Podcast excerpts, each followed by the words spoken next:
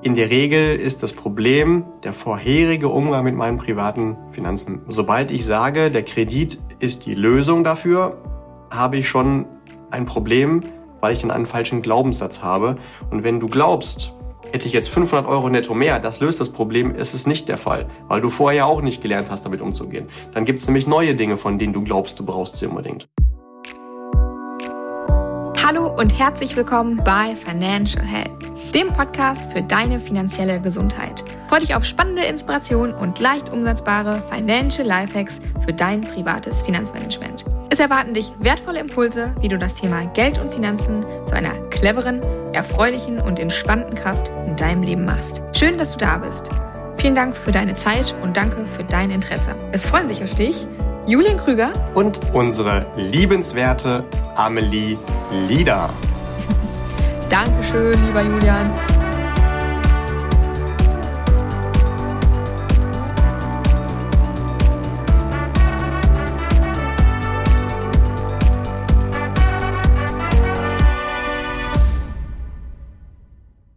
Herzlich willkommen zu einer neuen Folge auch an dich, lieber Listener.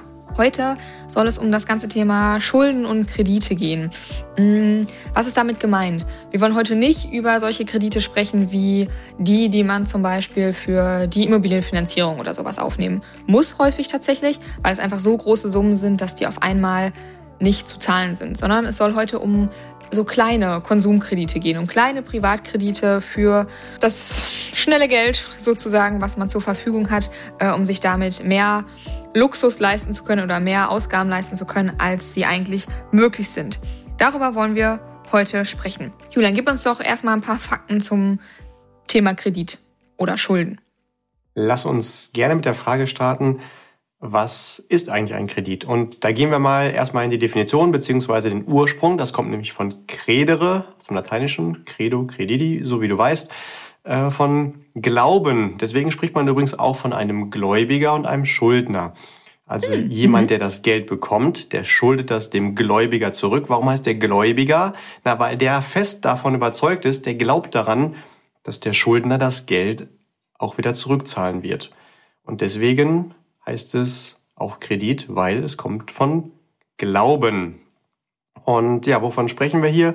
Tatsächlich ist wahrscheinlich die beste Definition ein vorgezogener Konsum. Also wir wollen uns etwas kaufen, wofür wir heute gar kein Geld haben. Deswegen leihen wir uns das Geld irgendwo und zahlen es dann später wieder zurück. Und da spricht man umgangssprachlich von Kredit. Man kann es aber auch im Fachjargon als Konsumentenkredit beziehungsweise als Privatkredit bezeichnen. Also es geht darum, dass wir uns davon Dinge für unser privates Leben kaufen, die in der Regel dann im Wert fallen oder gar keinen Wert mehr haben. Also es gibt quasi keine Sicherheit mehr dagegen. Also sagen wir mal, wir kaufen uns davon ein Auto, dann ist es ja jeden Tag weniger wert oder wir kaufen uns davon eine Couch oder Elektronikartikel wie vielleicht ein neues Fernsehen oder ein Handy. Die verlieren ja den Wert. Es kann aber auch sein, mhm. dass wir uns davon Dinge kaufen, da ist dann auf einmal komplett gar kein Gegenwert mehr da. Sagen wir mal zum Beispiel einen Urlaub. Ne? Bist im Urlaub gewesen, schwupp, ist ja kein Gegenwert mehr da. Und immer die Kredite, wo halt Gegenwerte im Wert fallen oder vor allen Dingen gar nicht mehr da sind, die sind besonders teuer. Das sind diese sogenannten Konsumentenkredite.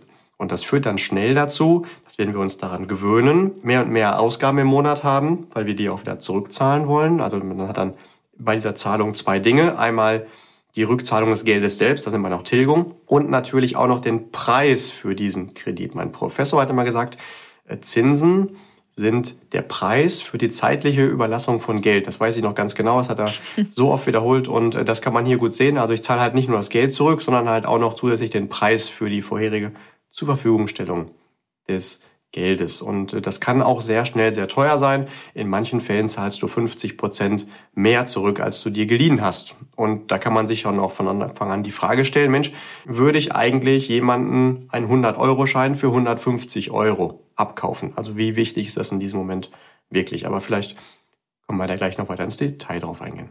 Ja, stimmt. Das ist ein ganz guter Vergleich mit dem 100-Euro-Schein für 150 Euro. Wie entstehen denn Schulden? Also es gibt ja wahrscheinlich die ganz klassische Situation, dass, weiß ich nicht, irgendwie große unvorhergesehene Ausgaben stattfinden, für die man nicht ausreichend Puffer auf dem Konto hat. Was, was gibt's da noch für, für Situationen? Grundsätzlich gibt es, würde ich mal so sagen, zwei Situationen, wo Schulden herkommen können. Also, dass ich sage, ich nehme einen Kredit auf. Entweder ich möchte mir etwas kaufen, was aktuell nicht angemessen ist, weil ich das Geld einfach nicht aufgebaut habe. Oder weil ich in der Vergangenheit einfach nicht wirklich clever meine Finanzhausaufgaben gemacht habe. Also in der Regel ist das Problem der vorherige Umgang mit meinen privaten Finanzen, mein privates Finanzmanagement ist da irgendwie nicht ideal gewesen. Also ähm, der Ursprung ist schon viel weiter in der Vergangenheit gewesen. Und sobald ich sage, der Kredit ist die Lösung dafür, habe ich schon ein Problem, weil ich dann einen falschen Glaubenssatz habe.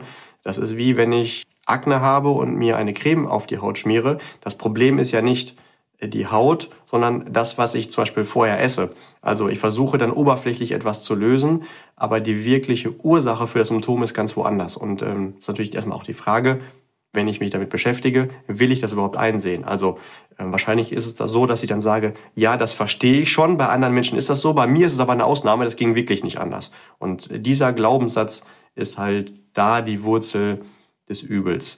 Ich äh, präge total gerne das Zitat, wo mehr Geld die Lösung ist. Also wenn ich glaube, ich brauche jetzt mehr Geld, dann ist Geld nie die Lösung, sondern das Problem ist schon viel früher entstanden. Ah ja, ganz am Anfang, als wir beide uns kennengelernt haben, hast du auch mal diesen Satz gesagt und der ist mir sehr im Kopf geblieben, weil ich damals da so drüber gestolpert bin und gedacht habe, ach echt nicht? Weil ich kann mich noch erinnern, da ähm, habe ich meinen ersten Minijob angefangen mit 450 Euro und hatte vorher, ich glaube, 50 Euro Taschengeld oder sowas. Und dann dachte ich so, boah, 450 Euro, was kannst du dir damit alles kaufen? Wahnsinn, was kannst du damit alles machen? Naja gut, aber musste dann, also ich bin damit dann irgendwie immer gut zurechtgekommen, aber habe schon gemerkt, oh, 450 Euro sind gar nicht so viel Geld. Also so viel finanzielle Freiheit hast du damit dann irgendwie doch nicht. Und muss da immer wieder dran denken, weil auch jetzt zum Beispiel, ich habe hab eine Kundin, die ähm, sehr, sehr gut verdient für, ähm, für ihre berufliche Tätigkeit, überdurchschnittlich gut und hatte vorher, ich glaube, irgendwie zwei, drei zur Verfügung und hat jetzt zwei, sechs zur Verfügung. Und wir kommen trotzdem am Ende des Monats nicht nicht aus. Und da greift ja wieder genau das Gleiche, was du gerade auch gesagt hast. Also es ist echt, es ist echt verhext. Also da ist was dran an dem, an dem Satz, den du gerade gesagt hast. Alles im Leben ist definitiv relativ. Äh, schau mal, wenn du jetzt zum Beispiel einen guten Freund oder eine gute Freundin mit dem Auto besuchst, dann ist es ja totaler Zufall, ob diese Person jetzt fünf Kilometer weg wohnt oder 50 oder 500. Deine Aufgabe ist nur, deine Zeit und deine Ressourcen, wie zum Beispiel deinen Sprit, so zu managen, dass du da ankommst. Aber es ist ja nicht Gott gegeben, dass diese Person genau 435 Kilometer weg wohnt. Und wenn du das aber nicht hinkriegst, auf 435 Kilometer vernünftig hinzukommen, dann wirst du es bei 4000 auch nicht schaffen. Aber bei viereinhalb Kilometer dementsprechend auch nicht. Und das Gleiche ist im Umgang mit Geld genauso. Stell dir ein Kind vor, das hat vielleicht von seinen Eltern eine Kugel Eis bekommen. Es ist schöner Sommertag. Und dann gehen die aus der Eisdiele raus und äh, kurze Zeit später hätte ich fast gesagt, droppt das Kind, also verliert das Kind dementsprechend seine Kugel Eis und fängt natürlich logischerweise an zu weinen, was man auch nachvollziehen kann und sieht auf der anderen Straßenseite dann ein anderes Kind mit fünf Kugeln Eis und sagt, ich will ein neues Eis und zwar diesmal fünf Kugeln. Jetzt ist die Frage, ob die Eltern da wirklich clever bedient sind, diesem Kind ein neues Eis mit fünf Kugeln zu holen. Es kann ja nicht mal mit einer umgehen. Es wäre doch cleverer, entweder jetzt erstmal eine kleinere Kugel oder halt wenigstens auch nur eine dem Kind wieder zu holen. Weil wenn du mit einem nicht umgehen kannst, wirst du fünf auch nicht schaffen. Und so ist es bei Geld auch. Und das meine ich mit alles ist relativ. Ähm, ob du jetzt 1000 oder 5000 oder 10.000 oder 100.000 Euro netto verdienst. Das ist so relativ und teilweise auch zufällig verteilt. Du musst aber lernen, mit deinen Ressourcen umzugehen. Und wenn ja. du glaubst, hätte ich jetzt 500 Euro netto mehr, das löst das Problem, es ist nicht der Fall, weil du vorher auch nicht gelernt hast, damit umzugehen. Dann gibt es nämlich neue Dinge, von denen du glaubst, du brauchst sie unbedingt. Das nennt man auch Parkinson'sche Gesetze, dass du glaubst, dass das, was reinkommt, irgendwie wieder unter die Leute muss oder dass du nur damit glücklich sein willst. Aber das ist definitiv nicht so. Ja. Ja, das ist, glaube ich, ein ganz schöner Lerneffekt irgendwie. Dieses, selbst wenn du 1000 Euro mehr hättest, es würde trotzdem nicht reichen, weil es wird sich ja immer was finden lassen, wofür Geld auszugeben ist. Also ob das eine neue oder eine schönere, größere Wohnung ist oder Eigentum oder mehr Essen gehen oder mehr Handtaschen, was auch immer, es ist völlig egal. Es gibt genug Möglichkeiten, das Geld irgendwo zu lassen, so ist nicht. Was ist denn die Folge des Ganzen? Die größte Problematik, die ich sehe, wenn du das erste Mal einen Kredit aufnimmst, dass du erstens die Energie darauf gibst, dass du glaubst, es geht nur mit dem Kredit Und dann mhm. hast du die größte Problematik in der Folge. Es geht nicht darum, das Geld, was du dann bekommen hast, sondern du zahlst das ja wieder zurück, also die Gesamtrate. Wir haben eben schon gesagt, Teil sind Zinsen, also der Preis dafür, und Teil ist Tilgung. Das ist aber das Geld, was dir fehlt, um Vermögensaufbau dann zu betreiben. Bedeutet, mhm. wenn du den Kredit abgezahlt hast, nehmen wir mal als Beispiel für ein Auto, dann brauchst du irgendwann wieder ein neues Auto hast aber dann wieder nicht die Chance gehabt, parallel Vermögen aufzubauen und nimmst dann wieder einen Kredit auf. Und tendenziell werden ja die Autos in deinem Leben auch immer nur teurer. Das heißt, der nächste Kredit wird dann sogar noch größer ausfallen und das ist eine richtige Teufelsspirale, ein echter Teufelskreislauf. Du kommst da nicht wieder raus. Also du solltest auf jeden Fall dann schauen, während du den Kredit tilgst, parallel auch irgendwie noch Vermögensaufbau zu betreiben. Ja, ja, und die Lösung kann nicht sein, den nächsten Kredit aufzunehmen, um den alten abzubezahlen. Ne? Das ähm, ja, kann ja genau. nun mal nicht die Lösung sein. Also du solltest okay. dich halt nicht daran gewöhnen. Und je früher du es im Leben machst und je mehr du glaubst, du brauchst das, desto schneller steckst du da in diesem Dilemma drin, wo du wirklich schwierig wieder rauskommst. Aber was ist denn jetzt mein Plan B? Also ich habe jetzt Schulden und möchte, dass die weg sind, weil die mich auch emotional irgendwie belasten. Also jeder, ich glaube, jeder Mensch hat eine gewisse Hemmschwelle zu Schulden. Auf jeden Fall kann ich das von mir sagen und ich glaube von dem Großteil der Leute in meinem Umfeld auf jeden Fall auch. Und ich unterstelle es auch den Leuten, die nicht in meinem Umfeld sind. Dass es irgendwie blöd ist. Jetzt will ich da wieder rauskommen. Was ist denn die andere Lösung? Also die eine Lösung ist, ich nehme, also Lösung, in Anführungszeichen, ich nehme einen neuen Kredit auf, dann sind die Zahlen nicht mehr rot auf dem Konto, sondern jetzt sind sie auf einmal schwarz. Was ist denn die Alternative? Die wird ja wahrscheinlich, also ich lege jeden Monat Geld zurück, aber das wird ja wahrscheinlich länger dauern, als mal eben zur Bank gehen. Ja, im ersten Schritt vielleicht, aber langfristig wird es besser funktionieren. Also die Frage ist immer, wie bei allen im Leben, willst du schnell in die falsche Richtung oder langsam in die richtige? Was da auf jeden Fall helfen kann, ist das Bewusstsein dafür zu schärfen, was das bedeutet. Also in dem Fall so ein grundökonomisches Bewusstsein. Nehmen wir das Beispiel von unseren 100 Euro Kreditaufnahme, wo du dann vielleicht 150 Euro zurückzahlst. Hättest du diese 100 Euro die du ja dann bekommen hast, aber nicht über einen Kredit genommen, sondern über einen intelligenten Vermögensaufbau, über einen Sparplan, dann hättest du natürlich neben deinen Zahlungen auch noch die positive Kraft von Zinseszinseffekt bekommen. In, bei Krediten hast du ja den negativen Effekt, aber du kannst es auch positiv für dich nutzen. Das heißt, um 100 Euro Vermögensaufbau erzielt zu haben, kannst du je nach verschiedenen Finanzanlagen 50 bis 70 Euro eingezahlt haben. Bedeutet, in zwei Fällen hast du 100 Euro in der Hand. In dem einen Fall über den Kredit kostet dich aber diese 100 Euro 150 Euro, in dem anderen Fall nur 50 Euro. Ist also eine unfassbare Spanne zwischen 50 und 150 Euro, was du investiert haben musst, um die 100 Euro zu haben. Und wenn du dieses Bewusstsein dafür ein Stück weiter schärfst, dann verstehst du ja relativ schnell irgendwann auch, dass wenn du 150 Euro über den Kredit gezahlt hast, hättest du auch schon dreimal die 100 Euro mit 50 Euro Vermögensaufbau gehabt haben können. Allerdings, und das ist ganz wichtig, natürlich etwas später, weil beim Kredit, da ziehst du den Konsum ja vor, du hast das Geld sofort und die Raten hinterher. Beim Vermögensaufbau ist es genau andersrum. Du hast erst die Raten und dann das, wenn auch viel höhere Ergebnis. Und da ist die Herausforderung, dass wenn ich glaube, ich muss das in diesem Moment haben, und das hoch emotional ist und da gar nicht rauskomme und mir gar nicht selbst helfen kann, auch zu sagen, okay, es ist vielleicht cleverer langfristig zu machen, aber es dauert halt erst. Ne, da brauche ich irgendwie einen Coach, einen Mentor an meiner Seite, der mich da so ein bisschen bremst. Und das brauchst du natürlich nicht zu erwarten, dass das diejenigen sind, die dir den Kredit verkaufen, weil sie damit Geld verdienen. Also du brauchst da irgendjemanden, der in deinem Interesse handelt und nicht derjenige, der sagt, 100 Euro gebe ich dir gerne, wenn ich dafür 150 Euro zurückbekomme. Deswegen hat auch Bertolt Brecht ja schon gesagt, Amateure, die überfallen eine Bank, Profis, die gründen eine. Also wenn du wirklich Geld drucken willst, dann gründe eine Bank. Okay, liebe Listener, also alle eine Bank eröffnen. Nein, gut. Du hast es ja gerade schon gesagt, oder wir, wir haben ja auch gerade schon das Wort Banken in den Mund genommen. Wo bekomme ich denn Kredite? Bei Banken?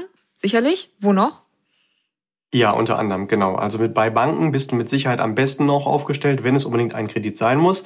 Bank ist ja auch eher der umgangssprachliche Name. Offiziell heißen diese Unternehmensformen ja Kreditinstitute. Und da kennen wir auch schon mhm. ganz gut am Namen, was die am besten können. Natürlich Kredite vergeben, also für dich effizient. Daneben können die natürlich auch noch Zahlungsverkehr abwickeln, also Geld von A nach B transferieren. Andere Dinge machen die auch noch, wie Geld anlegen, Versicherungen vermitteln oder Gesundheitstipps geben. Äh, das ist jetzt nicht unbedingt deren Kernkompetenz. Also wenn du mit einer Bank schon zusammenarbeiten willst, dann am besten nur für Zahlungsverkehr, Abwicklung und für Kredite. Ähm, wo du einen Kredit idealerweise nicht abschließt, ist irgendwo im Einzelhandel. Also da, wo du die Couch kaufst oder dein Auto oder deine äh, neue ähm, HiFi-Anlage. Damit verdienen die auch sehr viel Geld, aber das ist natürlich nicht unbedingt deren Kernkompetenz. Die machen dir es natürlich schön emotional schmackhaft. Erst das Produkt und dann kannst du es dir vielleicht nicht leisten und glaubst dann, du willst es haben, dann verdienen die doppelt Geld. Aber wenn es schon sein muss, kann wahrscheinlich die Bank noch einigermaßen seriöser dazu beraten. Gleichzeitig, ist jetzt meine persönliche Meinung, halte ich es trotzdem nicht für seriös, egal ob es jetzt der Einzelhandel ist oder eine Bank, Kredite zu promoten, weil du dementsprechend dann sehr bildlich gesprochen, ich weiß, aber es ist vielleicht auch ein bisschen provokativ, um wachzurütteln, äh, man dann wirklich jemanden dazu aufruft, sich zu prostituieren. Also wirklich Dinge zu tun, die mal objektiv betrachtet nicht empfehlenswert sind und Menschen tendenziell in wirklich schlechte Situationen bringen. Also immer dann, wenn eine Gesellschaft einen Kredit unpromoted, das machen leider auch die Banken, dann ist das keine Gesellschaft, mit der du eigentlich zusammenarbeiten willst, weil die dir nicht helfen wollen, finanziell erfolgreich zu sein, sondern dich sogar in finanziell echt unintelligente Schritte locken wollen, um damit Geld zu verdienen. Also das steigert sich da rein, dass ich jetzt tatsächlich sogar schon von einer Bank äh, in den Medien gesehen habe, die promoten ganz aktiv den Vermögensaufbau, also monatliche Sparen einzustellen, äh, auch Altersvorsorge einzustellen, um einen Kredit abzuschließen und verkaufen das dann sogar noch als besonders positiv und nennen das dann nicht mehr Kredit, wo man ja vielleicht noch das Gefühl hat, ist nicht so richtig gut. Die versuchen das positiv zu umschreiben und nennen das dann Rückwärtssparen. Also mal abgesehen davon, dass das sogar fachlich falsch wäre, weil mhm. wenn es wirklich Rückwärtssparen wäre, dann müssten sie dir ja auch einen Minuszins anbieten. Also du müsstest weniger zurückzahlen, als man als Kredit bekommen hat, wie es ja beim Sparen wäre. Also sogar noch falsch. Aber ähm, das zu versuchen, so positiv darzustellen und damit Geld zu verdienen, dass jemand anderes sich einen Urlaub heute dann gönnt. Und auch da ist die Programmierung falsch. Ne? Ich gönne mir das nicht, sondern ähm, ähm, ist ein falscher Umgang mit Geld. Also was mir da nur zum Rückwärtssparen als Formulierung selber eingefallen ist als Antwort, das ist wirklich zum Rückwärtsessen. Was ist das denn für ein Bullshit, ey? Unglaublich, das ne, habe ich noch nicht gesehen. Wahnsinn. Ich werde an dich denken, wenn ich's, äh, wenn ich sehe. Boah, dass das erlaubt ist, ey. Krass. Ja gut, es ist natürlich, also alles, was mit Krediten zu tun hat oder rückwärts sparen oder wie auch immer man das jetzt, wir können dem Kind einen neuen Namen geben, aber es bleibt ja die gleiche Scheiße. Es ist ja der Aufruf dazu, völlig über seine Verhältnisse zu leben. Und das kann ja nicht gut gehen. Und das ist ja auch ein ins Verderben rennen lassen mit Unterstützung eines jeden Menschen, weil, ja, ist auch egal. Ja. ja, vor allen Dingen damit noch Geld Wahnsinn. zu verdienen. Also wirklich ja, ja. zu wissen. Sich selber damit ähm, zu bereichern. Die Zukunft dieses Menschen wird, äh, vorsichtig formuliert, nicht besser. Ja, ähm, ja. Und damit, ähm, also das ist wie Drogen verkaufen. Ne? Das heißt, tatsächlich verdienst du damit ehrlich. extrem viel Geld, um halt aber die Zukunft eines Menschen zu zerstören. Und gut, das muss natürlich natürlich jeder ethisch und moralisch für sich selbst bewerten. Ich auf jeden Fall aber das ist meine persönliche Meinung, kann das überhaupt nicht positiv einordnen und finde, wenn das jemand aktiv promotet, dann ist das definitiv keine Gesellschaft, wo du auch nur ansatzweise über Geld mit denen sprechen willst. Auch nicht über andere Geldbereiche. Gar nicht. Nee. okay, nächster Punkt. Ich ähm, wurde mal mit der Aussage konfrontiert. Ich bekomme einfacher einen Kredit bei der Bank, weil ich äh, hatte schon ein paar und die habe ich auch zurückgezahlt. Ist da was dran? Ja, grundsätzlich sollte man uns erstmal die Frage stellen, den, also was ist der Grund dieser Aussage? Das implizit sagt ja schon aus, ich will demnächst wieder einen Kredit haben. Das heißt, ich bin ja gar nicht daran interessiert, irgendwann mal so dazustehen, dass ich keinen Kredit mehr habe, sondern wenn der eine abgelaufen ist und ich wieder Geld haben will, nehme ich halt den nächsten. Ich glaube, da ist schon das große Problem. Also da sollte man definitiv einen Shift in der Haltung entwickeln und das Ziel persönlich haben, so schnell wie möglich will ich mich von niemandem mehr finanziell abhängig machen. Aber sei es mal drum, grundsätzlich ähm, beim Verkauf von Produkten ist es jetzt egal, ob es ein Kredit ist, ein Handy oder ein Auto, da geht es eigentlich immer darum, ich will so viel wie möglich verkaufen. Das heißt, der, der einen Kredit kriegen kann, dem gebe ich auch einen. Und da ist es unabhängig davon, ob es mein erster ist oder aber schon der Zehnte. Da kannst du sicher sein, wenn es irgendjemand verkaufen kann zum eigenen finanziellen Vorteil, den kriegst du auch ein. Okay, aber ist ja unabhängig davon, wie, ob ich vorher schon einen hatte oder nicht. Ja, richtig. Ja. Ähm, das kann natürlich sein, wenn du noch mehrere Kredite offen hast, dass es dann schwieriger ist, an einzukommen. Wenn du die schon abgezahlt hast, dann kann man sagen, guck mal, die anderen haben auch geklappt, das ist klar. Aber wie gesagt, auf dieser Ebene würde ich gar nicht kommunizieren wollen, sondern mhm. eine Ebene höher gehen, also aus der operativen raus in die taktische Ebene beamen. Hey, warum willst du das Ziel haben, noch wieder einen Kredit abzuschließen? Hör bitte auf damit. Also du solltest den Glaubenssatz ändern. Ja. Das ist ein ganz gutes, ganz gutes Stichwort, weil ich würde gerne mit dir ein bisschen in die oder auf die psychologische Ebene, weil ich glaube, dass es ganz, ganz schwer ist, sich da wieder rauszustrampeln. Weil genau das, ich glaube, da ist ganz viel Mentalität irgendwie auch dahinter steckt, ein, ein Mindset und ich glaube, man braucht ganz viel Disziplin, um eben von seinem gewohnten Verhalten und seinem gewohnten Ausgabeverhalten ja irgendwie auch wieder zurückzugehen. Und von dem, weil mit der, der Kredit hat mir ja finanzielle Möglichkeiten gegeben, die ich bis dahin gar nicht hatte. Und jetzt muss ich mich von denen ja wieder entwöhnen. Hast du da Tipps, wie man das gut hinbekommt, ohne die ganze Zeit zu denken, oh, ich muss mich ja so zusammenreißen, ich muss ja so viel verzichten. Ich habe ja gar kein schönes Leben mehr. Ja, wichtige Frage. Von Haus aus, also von Geburt, gibt es zwei Mentalitäten. Und es ist eher zufällig, ob du zu der einen oder zu der anderen gehörst. Entweder ich hatte noch nie einen Kredit und ich will auch keinen haben, oder ich hatte schon immer einen. Und du kannst wirklich mal in der Jugend schauen, wie du da im Umgang mit Geld gewesen bist. Also entweder du bist die Person gewesen, die sich immer mal wieder regelmäßig von anderen Geld geliehen hat und vielleicht schon am Ende des, in der Mitte des Monats vom Taschengeld keine Kohle mehr hatte, aber trotzdem noch schöne Dinge haben wollte.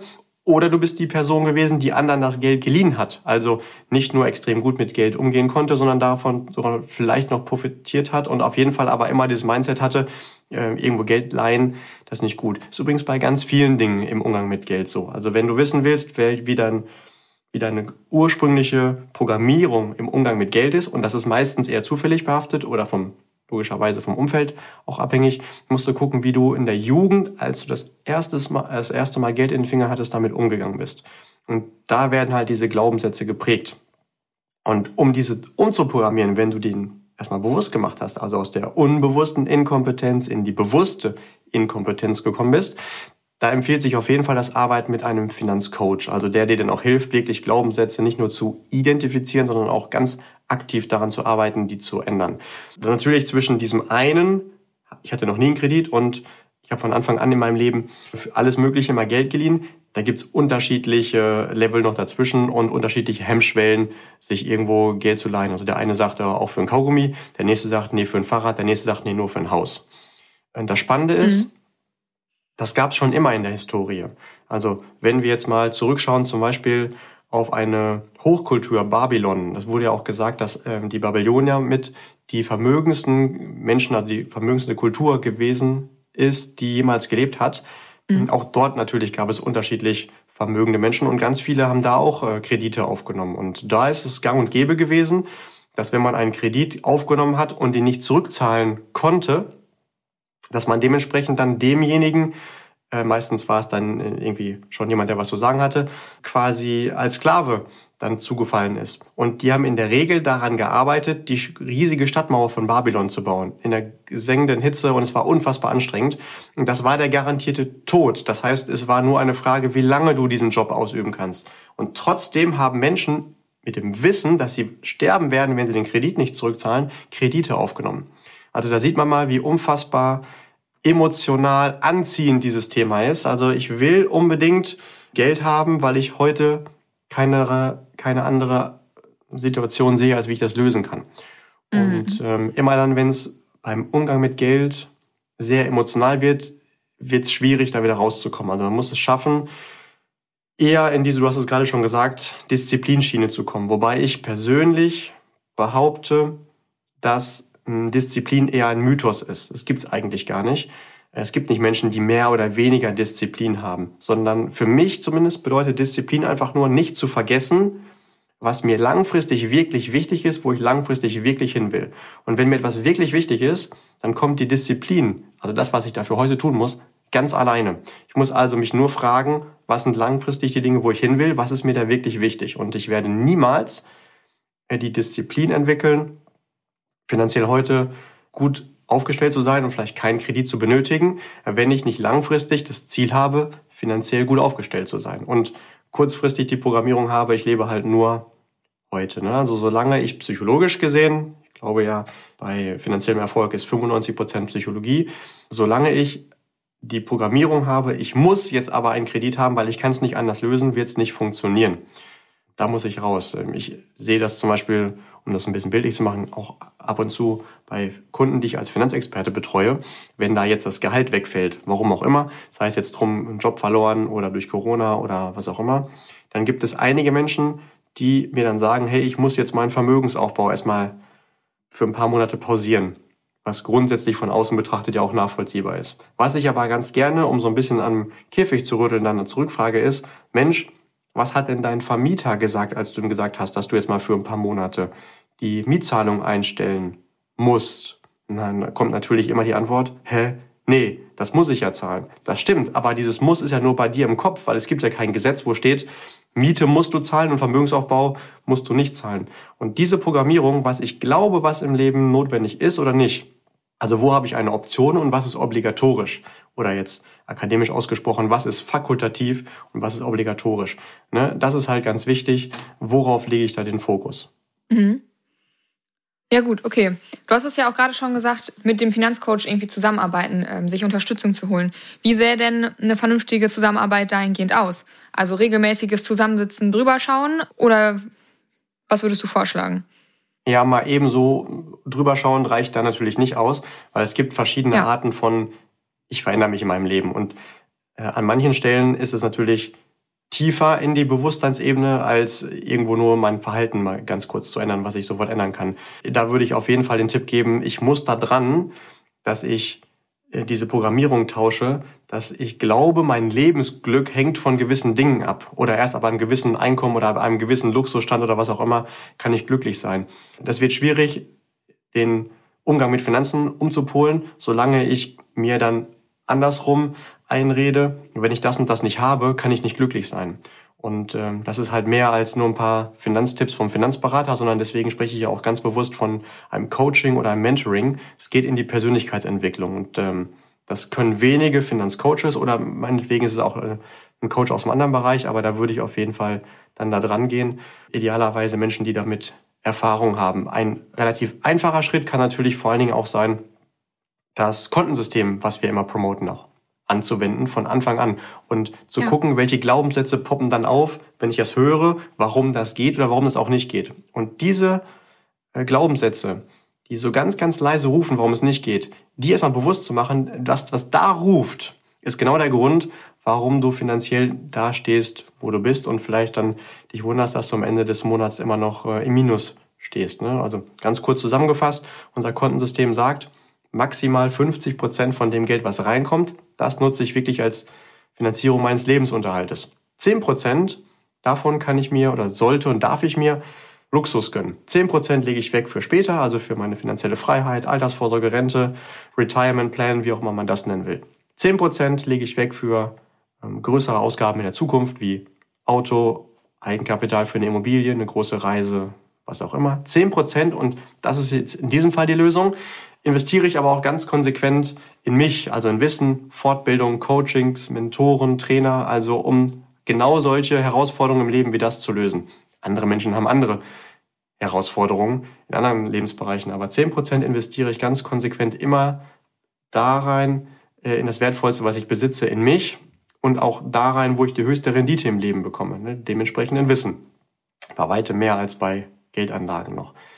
5% lege ich dann immer an die Seite als Plan B, als Liquidität, als Sicherheit, damit genau dieser Punkt, den wir vorhin schon mal hatten, wenn meine Ausgaben zu hoch sind im Verhältnis zu meinen Einnahmen, also 100 zu 100, ähm, dann werde ich halt von unplanmäßigen Ausgaben dahin gerafft, aber ähm, diese 5% sorgen dafür, dass das nicht passiert. Und die letzten 5%, wer mitgerechnet hat, die spenden wir dann gerne für Organisationen, Zwecke, Projekte, die uns am Herzen liegen. Und versprochen, wenn du dich daran hältst, wirst du nie im Leben, von Anfang an nicht, einen Kredit benötigen. Wichtig ist aber, dass du da heute mit anfängst und die Gründe, die jetzt auch poppen, warum du glaubst, dass das nicht geht, genau das sind die Gründe, an die es gilt, mit einem Finanzcoach dann ranzugehen und zu lösen. Ja, ich höre auch immer mal wieder, wenn es um das Thema Schulden und sowas geht, mir fehlt so ein bisschen der Rahmen, was ich ausgeben kann, was mir zur Verfügung steht. Und ich finde, dass dieses Kontensystem, das Kontenmodell, da echt ja eine gute eine gute Hilfestellung bietet. Wie viel kann ich von dem, wie viel kommt überhaupt im Monat rein und wie ist die Aufteilung davon? Und wenn man sich daran hält, ist es eigentlich ziemlich einfach. Also alleine schon, dass du, lieber Listener, jetzt bis hierhin mithörst, ist schon fast eine Garantie für dich, dass du finanziell gesehen deutlich besser aufgestellt sein wirst in der Zukunft, weil die Menschen, die da wirklich große Herausforderungen haben, würden wahrscheinlich nicht mehr die Energie schaffen, bis hierhin mitzuhören. Also Glückwunsch schon mal, dass du hier reinhörst. Ich verspreche dir, ohne dass ich dich kenne, entweder du bist jemand, der zu dieser einen Kategorie gehört, noch nie einen Kredit aufgenommen, werde ich in der Zukunft auch nicht, sehr gut. Oder solltest du in der Vergangenheit damit gearbeitet haben, verspreche ich dir, wird sich das schnell lösen, weil du jetzt auch die Zeit und damit die Energie darauf gibst. Also schon mal ganz toll. Bleib dran, wir haben gleich vielleicht noch zwei, drei weitere wichtige Punkte für dich. Ja, was wäre denn zum Beispiel noch ein wichtiger Punkt, den du ansprechen möchtest? Also grundsätzlich ist meine persönliche Empfehlung, privat betrachtet wirklich nie im Leben einen Kredit aufzunehmen. Also wenn mich jemand fragt, Julian, aber für was sind denn Kredite gut? Nein, für gar nichts. Grundsätzlich erstmal. Es gibt eine einzige Ausnahme für den Erwerb einer eigenen Immobilie. Da ist mir aber trotzdem wichtig, das bitte in anderen Folgen hören, das würde jetzt hier den Rahmen sprengen. Auch das ist Geldverschwendung, weil auch hier, wenn ich als Beispiel ein Eigenheim für 500.000 Euro kaufe, Schrägstrich baue, dann zahle ich an die Bank ja trotzdem 700 bis 800.000 Euro zurück. Also auch da ist es ein sehr teures Projekt und es ist halt äh, kein Vermögensaufbau, sondern Vermögensabbau. Aber zumindest einer, den die allermeisten Menschen als großen Traum haben. Ja? Also das sollte dann die einzige Begründung dafür sein und da wenigstens intelligent dran gehen und über den Kredit so wenig an die Bank zurückzahlen, wie es nur geht. Da auch gerne mal in die entsprechende Podcast-Folge hören. Das ist einer der ersten, wo wir Tipps geben, was man bei so einer Immobilienfinanzierung mit berücksichtigen sollte.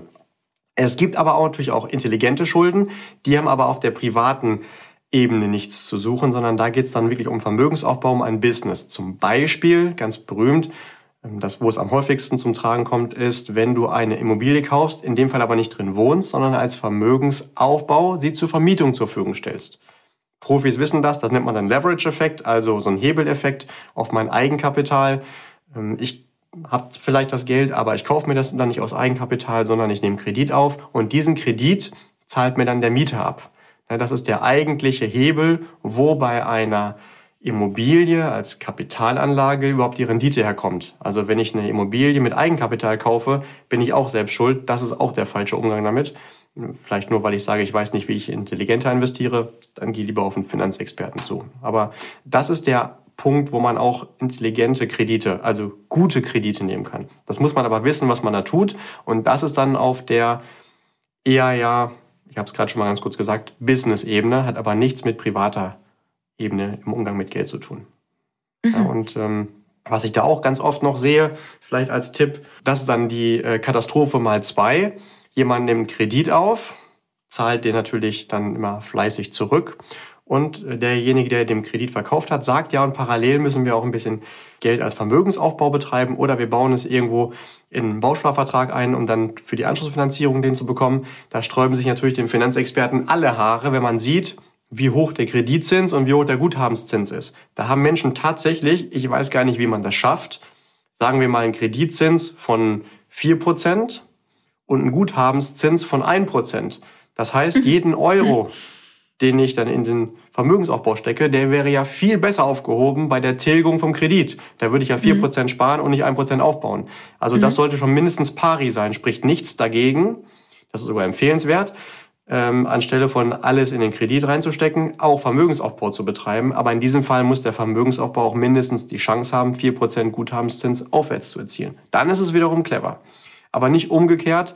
Der Kreditzins ist teurer als der Guthabenszins. Also diesen Tilgungsersatz bitte nur in Produkte mit mindestens gleich hohen Zins packen. Und wer das nicht wirklich verstanden hat, was wir gerade besprochen haben, ich weiß, es ist ein bisschen komplizierter, unbedingt mit dem Experten nochmal drüber sprechen, aber auf gar keinen Fall bitte Geld anlegen mit niedrigen Zinsen, als wenn ich parallelen Kredit habe mit einem höheren Zins. Also das ist äh, wirklich eine Vergrößerung der Katastrophe noch. Beziehungsweise rein betriebswirtschaftlich extrem intelligent gemacht von demjenigen, der das verkauft. Also der hat dann natürlich doppelt Profit gemacht. Also Chapeau, wie man das schafft, überhaupt sowas zu verkaufen, dass andere Menschen damit sogar noch ein gutes Gefühl haben. Aber das ist wieder leider das Problem, wenn ich mich da einfach auf andere Menschen verlasse, weil die einfach nett sind oder weil ich glaube, andere haben das auch so gemacht. Hm? Also wie bei mhm. einem Leben, bitte in die Eigenverantwortung kommen und äh, das Hirn mit anschalten. Ja, na sicher. Okay, Julian, ich glaube, das war bis hierhin wirklich ganz, ganz viel Input. Ich würde an dieser Stelle mal den Deckel drauf machen. Bist du damit einverstanden? Bist du damit pari ja. sozusagen? damit bin ich pari, selbstverständlich. Wer da noch Fragen hat, darf gerne auf dich oder mich zukommen, wie immer natürlich. Genau, die Kontaktdaten findet ihr in den Show Notes. Und ansonsten, ja, bleiben uns nur die magischen Sätze zu sagen. Du darfst. Genau, äh, bevor ich ganz offiziell hier die ähm, Verabschiedung mache, vielleicht noch mal ganz kurz zusammengefasst, äh, was ist das Wichtigste beim Kredit? Bitte schauen, sobald du in der Programmierung bist, ich muss das aber haben, ist da der Fehler. Und sobald du im Kopf dann hinkommst zu, es ist vielleicht eine Option, das gibt dir Handlungsspielraum und nur damit wirst du die Chance haben, langfristig finanziell erfolgreich zu sein. Ähm, solltest du schon im Kredit drin sein und da wieder raus wollen, verzichte bitte heute explizit auf äh, Luxus und fahr einen Gang runter, auch wenn es dir schwerfällt. Und äh, das Geld, was du jetzt äh, zur Verfügung hast, das bitte nur zu 50 Prozent zur Tilgung einsetzen. Bitte auch parallel Vermögensaufbau betreiben, gerade wie wir schon gesprochen haben, aber natürlich mit einem höheren Ertragsziel als der Zins beim Kredit. Ähm, warum? Erstens, also auf den ersten Blick würden wir ja sagen, so schnell wie möglich den Kredit loswerden. Das stimmt zwar, aber dann hast du nur das Ziel, so schnell wie möglich bei Null zu sein. Und das ist kein betriebswirtschaftliches Ziel. Das ist ein großer Fehler von Menschen, die pleite sind und der Mittelschicht. Das Ziel ist, so schnell wie möglich auch handlungsfähig zu sein. Du hast lieber 10.000 Euro Schulden und 10.000 Euro Guthaben, was konsolidiert auch Null ist, als dass du bei Null bist, indem du halt keinen Kredit kein Guthaben hast. Ja? Also bitte parallel aufbauen, damit du dann nicht, wenn du das abgezahlt hast, den nächsten Kredit brauchst. Ja, in dem Sinne, du hast mich gebeten, hier gerne die Schlussworte. Lieber Listener, keep growing. Schön, dass du heute wieder reingehört hast. Stay healthy, also financially. Dein Amelie. Und dein Julian.